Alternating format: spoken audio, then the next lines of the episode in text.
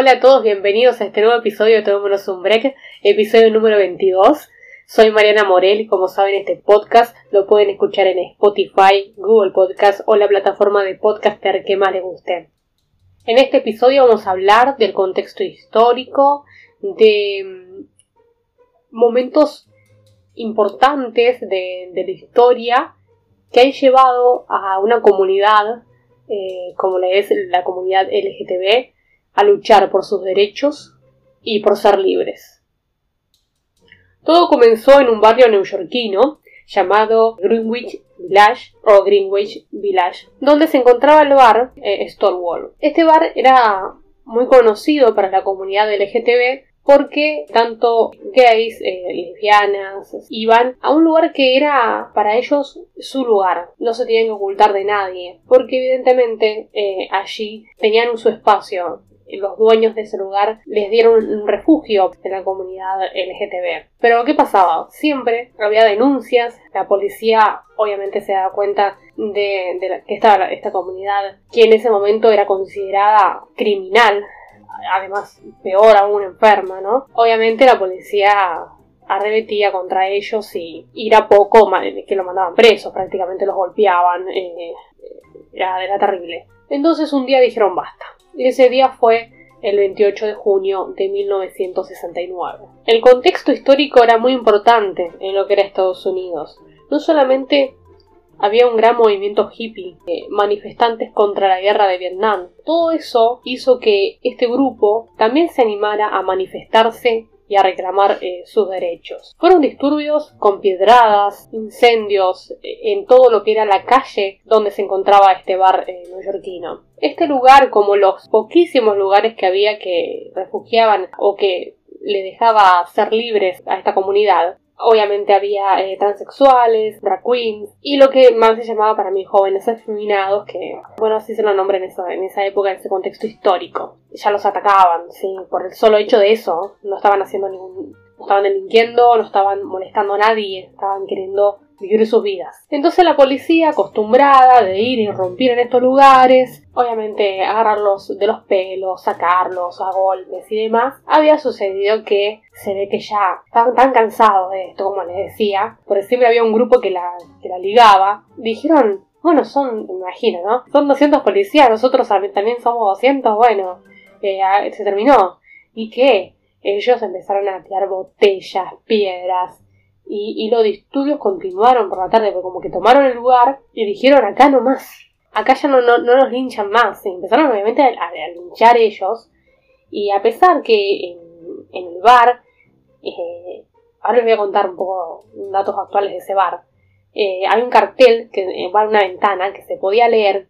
Nosotros los homosexuales rogamos a nuestra gente que por favor colaboren a mantener una conducta tranquila y pacífica en la calle Village. Eh, Village. Pero bueno, era un momento que, como les decía, un contexto histórico de revueltas, de manifestaciones, de todo tipo. También, bueno, las revueltas afroamericanas, ¿no? La lucha de la comunidad afroamericana también por, por sus derechos. Este, este bardo, vamos a llamarlo bardo, pero que aún así sirvió muchísimo. Una de ellas, que tenía en ese momento 20 años, Diana, ¿sí? Carla eh, Ella contaba que frecuentaba este lugar y que ese día fue un día que fue espontáneo, todos juntos. Y desde ahí dijeron, siempre se va a hacer una marcha. Entonces fue la que convocó esa primera marcha, porque obviamente, como les decía, fue toda una revuelta semanal. Entonces, por eso en algunos países ustedes van a escuchar que se festeja el 28 de junio, en otros quizás en primer, el primer sábado, el primer fin de semana, o el primero de julio, en esos días, que se fue revelando y generando que ellos solamente querían ser libres. Entonces lucharon por, por sus derechos. Obviamente al principio eran pocos, después se animaban ya mucho más porque sucedían cosas históricas que ahora voy a nombrar que hacían que la comunidad ya salga mucho más, lo que a nosotros acá en Argentina, no sé si en otros países se dice, que salgan del closet. Después de la finalización de la guerra mundial, mucha gente en Estados Unidos sintió un ferviente deseo de restaurar el orden social, a raya las fuerzas del cambio, ¿no? Había un énfasis anticomunista, donde había muchos comunistas y anarquistas en ese momento por todo lo que estaba sucediendo en el mundo con la Unión Soviética, con este, eh, no solamente en Rusia, sino que culminaba en Alemania, y, que prácticamente seguía a Cuba y a otros países más, pero que quizás en otros países no llegó a, concretarse, pero había mucho eh, protestas de ese tipo. Obviamente, como bien les decía, se, llevaba a cabo la guerra de Vietnam y, había un escándalo porque se desplazó a 420, ¿sí? O mejor dicho, sí, sí, 420 fueron despedidos, pero 4.300 fueron desplazados de la fuerza armada de Estados Unidos por sospecha de que eran homosexuales. Recuerden que en ese momento no solamente se, que se los consideraba como criminales, sino que también se creía que era una enfermedad, eh, según la Organización Mundial de la Salud. Eh, en ese momento se creía eso, entonces ni permitidos, como decía Carla, esta activista de esa época, que en esa época tenía veintipico de años, si ella en su trabajo decía que era lesbiana, obviamente la echaban. Sí, o sea, era, literal. Si el aspecto te delataba, no conseguías trabajo. Era así. Se lo consideraba un trastorno psicopático de la personalidad eh, en 1962. Toda esa represión que ellos sufrían ¿sí? en la década del 50 provocó una revolución cultural en este barrio, en Greenwich Village. Eh, surgió un grupo de poetas, eh, después denominados eh, Generación Beat, que escribieron sobre la anarquía, las drogas, los placeres hedonísticos. Entre ellos se encontraba Allen Kimberg y Williams Burroughs, ambos residentes del barrio, que también escribieron sobre la homosexualidad. Sus escritos atrajeron a personas de mentalidad abierta y homosexuales que buscaban una comunidad propia. Después se, se en este error que decían no, porque los propietarios son eh, gays. No, se dice que los dueños de estos bares eran la supuesta mafia italiana, que maltrataba a los clientes habitualmente, eh, aguaba el alcohol, eh, cobraba precios excesivos, obviamente, pero al fin y al cabo los dejaba estar, sí que era otra cosa que no sucedía en otros lados. Ellos pagaban, obviamente, por tener ese espacio, lo que se llamaba la Goyola, para que los locales pudieran eh, seguir abiertos, porque obviamente la policía los gobernaba frecuentemente. Este histórico bar Storewall está ubicado en los números 51 y 53 de la calle Christopher y que supuestamente era de la familia genovese, ¿sí? que por eso familia italiana. Bueno, frecuentado por travestis, transexuales, transgénero. El supuesto dueño era amante de la persona transgénero, que un bar que había comenzado a ser un bar nocturno, sí, para heterosexuales, eh, terminó atrayendo a personas homosexuales. Esta, la policía venía, recogía su soborno, sí, que lo pagaban muy caro porque obviamente no, no estaba permitido, sí, por la ley seca vender alcohol, no contaba con agua corriente, por lo tanto obviamente generaba que vendieran mucho más alcohol. Supuestamente en este bar no había prostitución, no vendían drogas, eh, no, perdón, sí se vendían drogas y se realizaban otras prácticas ilícitas.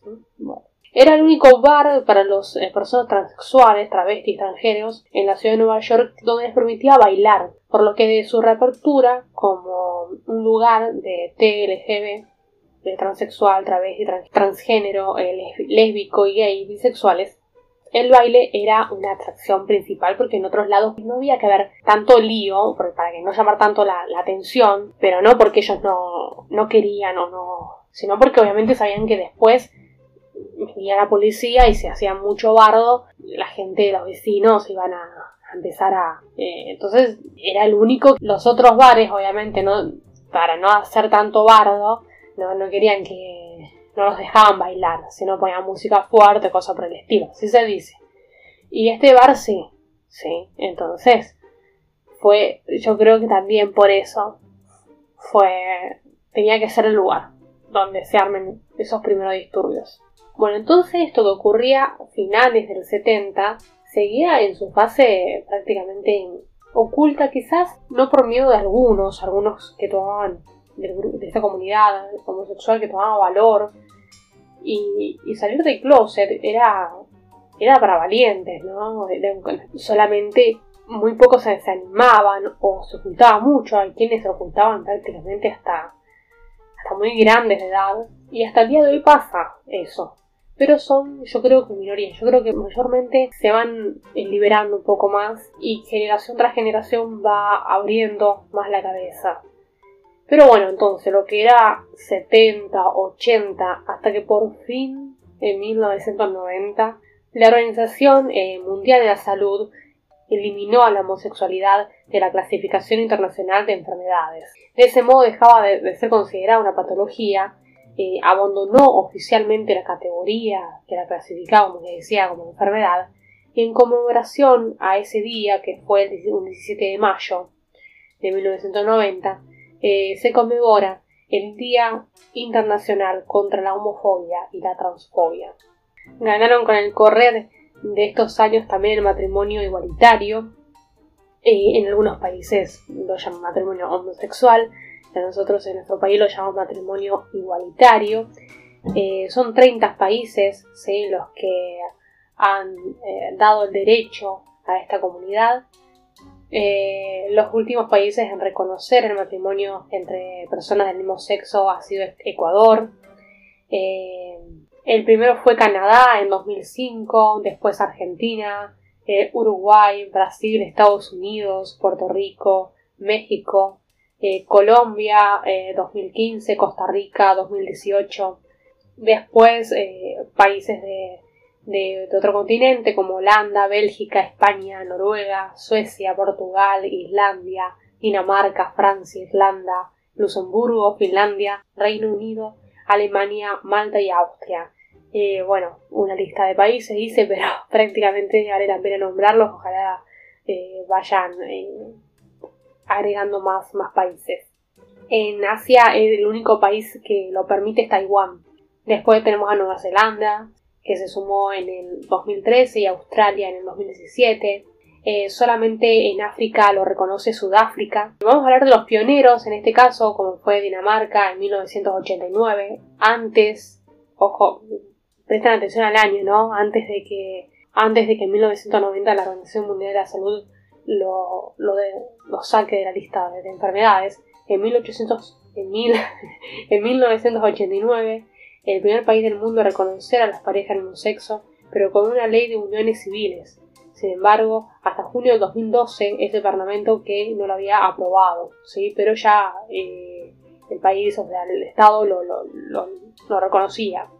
Eso también, yo creo que con el correr de los años, a muchos países van a ir abriendo eh, la cabeza para que no solamente se puedan casar personas del mismo sexo, obviamente en otros países también se pueden adoptar, aquí en mi país eh, adoptan del mismo sexo. Y una ley muy importante que se sancionó el 9 de mayo de 2012 aquí en Argentina, eh, no tengo conocimiento, no sé si ustedes lo que están escuchando Después pueden informarme si algunos otros países lo tienen.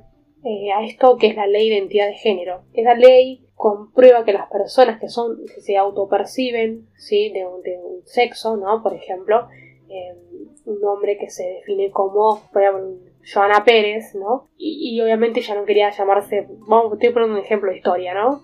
No quería llamarse Jorge, ¿no? Porque su documento decía Jorge. La, Argentina le permitió a Joana eh, que su documento, cuando vaya a hacerse un, papel, cuando vaya a, hacer un trámite, cuando viaje, cuando etcétera, y cuando esté en otro lugar del mundo, la llamen Joana, porque en su documento de identidad iba a, transformarse por la identidad de género en Joana Pérez. Sí, eso es lo que se sancionó. Eh, no hace falta, obviamente, sin requisitos médicos, eh, solamente con que te percibas de esa manera, vos vas y tu documento va a decir el nombre que del, género que vos te identificás y va a decir eh, Joana Pérez, mujer. Y así, eh, prácticamente es, fue una jornada histórica ese 9 de mayo del 2012 y bueno y hasta el día de hoy se entregaron eh, muchos documentos se estima más de 9.000 personas ¿sí? que entre 20 y 29 años lo, hicieron, obviamente personas también más grandes, pero entre 20 y 29 años son los del 42%. Bueno, eh, acá estoy un poco viendo historia, eh, que Dinamarca y Malta tienen una ley similar a esta. Para otros eh, sí se necesita examen médico, todo el tratamiento hecho transgénero, para que después le den este documento, ¿no? Como se percibe. Mientras tanto, lamentablemente, mientras pase por todo ese proceso, sigue con un documento de un nombre que no, que no existe más, porque es así. Eh, si la persona obviamente se percibe de otra manera, tiene un documento de cómo, de cómo nació, ¿no? de, biológicamente, ya no existe más, porque esa persona es otra. Y bueno, lamentablemente en otros países, hasta el día de hoy, eh, tiene que hacer muchos trámites para poder mostrarse ante el mundo con sus documentos y demás cómo se siente, ¿no? Cómo es. Se conoce como la Ley 26.743, donde los tres principales ítems dicen que el reconocimiento de su identidad de género, al libre desarrollo de su persona conforme a su identidad de género, a ser tratada de acuerdo con su identidad de género y en particular a ser identificada de ese modo en los instrumentos que acreditan su identidad respecto de él o los nombres de pila, imagen y sexo con el que allí se registran. ¿sí? Por eso acá denuncias ante eh, el, el INADI si alguien que, por ejemplo, Joana Pérez, ¿no? que es el ejemplo que puse, o sea, esa persona que, le, que la trata como hombre va a tener una denuncia al, al INADI y, ¿por qué no? Una denuncia ella ante la justicia por no respetar la ley, ¿no? Bueno, y para finalizar este podcast voy a nombrar unas personas que fueron referentes en esa época, como Silvia Rivera, sí que como muchas es la que más conozco de, de, toda la lista esta. Yo sé de su historia que se tuvo que ir de su casa porque obviamente no aceptaban eh, su actitud eh, afeminada, entonces vivió en la calle. ¿sí? A los 8 años se había juntado con un grupo de drag queens y, obviamente después, ella creo que es el 51 y ya para esa época, el 69, tenía entre 18 años por ahí. Entonces ella presenció estos disturbios, como también eh, Marcia Jackson, eh, que también era un, un, travesti, ambos testigos de esa época. Después una reconocida bailarina y vedette eh, Josefine, Josefine eh, que ella era también estadounidense, eh, nacionalizada eh, francesa, y bueno, y ella aportó mucho en lo que era la lucha de, estas comunidades. Después, otro nombre tan importante en esta lucha de, esos primeros momentos, aparte obviamente que no, estuvo en esos, esos disturbios, pero que hizo ya algo muy muy polémico para esa época, que era Karl Ulrich. Él era alemán, nació el 28 de agosto de 1825, así que estamos hablando de mucho antes, y él luchaba por el movimiento pionero en el movimiento LGTB, de los derechos homosexuales. Él, en 1862, comunicó a su familia y amigos que comenzó a escribir bajo un seudónimo que se llamaba eh, Numa eh, o obviamente se debe pronunciar de otra manera. Sus primeros ensayos en los que hablaba del estudio sobre el misterio del amor masculino. Explicaban que tal amor era natural y biológico. Resumían una frase, o sea, una psique femenina atrapada en un cuerpo masculino. ¿sí? O sea, ya hablaba de esto en esos ensayos. Eh, estamos hablando del siglo XIX, eh, ¿sí? prácticamente un adelantado, un, un atrevido y un valiente. Él describe obviamente las orientaciones sexuales, la identidad de género, ya para esa época. Esto yo después voy a tratar de averiguarles qué, libro es, si es que sé que está todavía. Él habla de, dos tipos de amor, es simbolizados por una Afrodita nacida de un hombre, sí, Urano, y una Afrodita nacida de una mujer que llamaba Dione.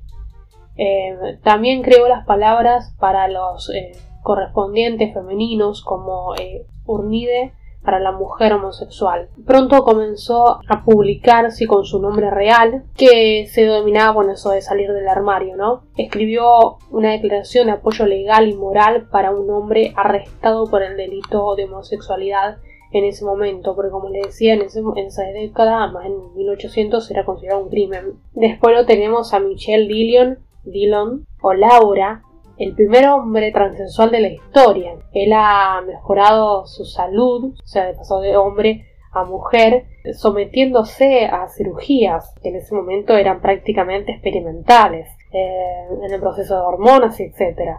Así que también es alguien, imagínense, el primer hombre que se anima ya a dar un paso más, no solamente a maquillarse como mujer o vestirse como mujer, sino que también ya necesitaba que su cuerpo no se vea más como un hombre.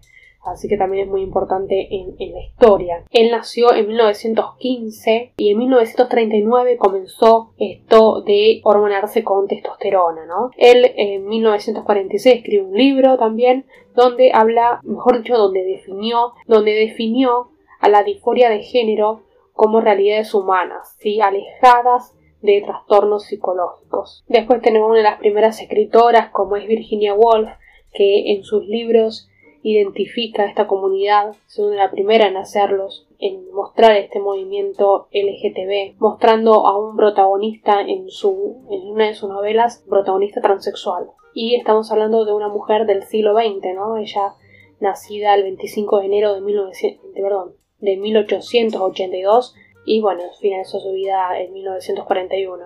Es británica, considerada una vanguardista del modernismo anglosajón, muy importante por el feminismo, mostrando muchas definiciones feministas en sus obras. Seguro hay muchas personas que no nombré en esta lucha LGTB en el correr de los años. Y, como siempre saben, hago un resumen y algo destacado. Si escucharon los nombres o las cosas que dije, pueden buscar mucha más información profunda. Eh, si quieren, eh, puedo hacer algo, algún episodio destacado sobre un tema específico que nombré en todo este episodio. Em, no me quise explayar mucho porque yo a mí me gustaría hacer a futuro entrevistas a, la comunidad LGTB, hacerle entrevistas. Creo que, eso va a estar bueno. Así que por eso no me quiero explayar mucho en eso. En las entrevistas yo las tengo postergadas por el tema de la pandemia. No sé, pensaba hacerlas por Instagram y ver qué onda, pero tengo miedo del tema de, de la grabación y demás. Es como que prefería siempre llevar el micrófono, hacerlo face to face con las personas. Así que pensaba hacer algo así como historias de vida, no solamente LGTB, sino también de otro tipo de, cosas que hay que visibilizar. Así que de vidas, de vidas reales, como bien lo decía este último activista que, había nombrado, Michelle Dillon. Y voy a finalizar el podcast diciéndoles que pueden buscarme en arroba soy Mariana Morel en Instagram para mandar mensajes y decirme eh, tu podcast está bueno, tu podcast está malo, eh, no lo hagas más o lo que ustedes quieran. Saben que hablo de biografías, eh, contextos sociales, históricos, acontecimientos, lo llamo yo, personas, artistas, de todo. Así, resúmenes de cosas, y como están viendo en estos últimos episodios. Y saben que también estoy en Bancame un Podcast, que eso está a través de YouTube, junto con Seminae, un colega que también hace podcast. Bueno, mejor dicho, dejó el podcast. Así que bueno, eh, yo sigo con este podcast, que es Tomémonos un break. Y me despido que tengan una gran semana, una gran quincena, como yo la vengo saludando así. Hasta el próximo episodio.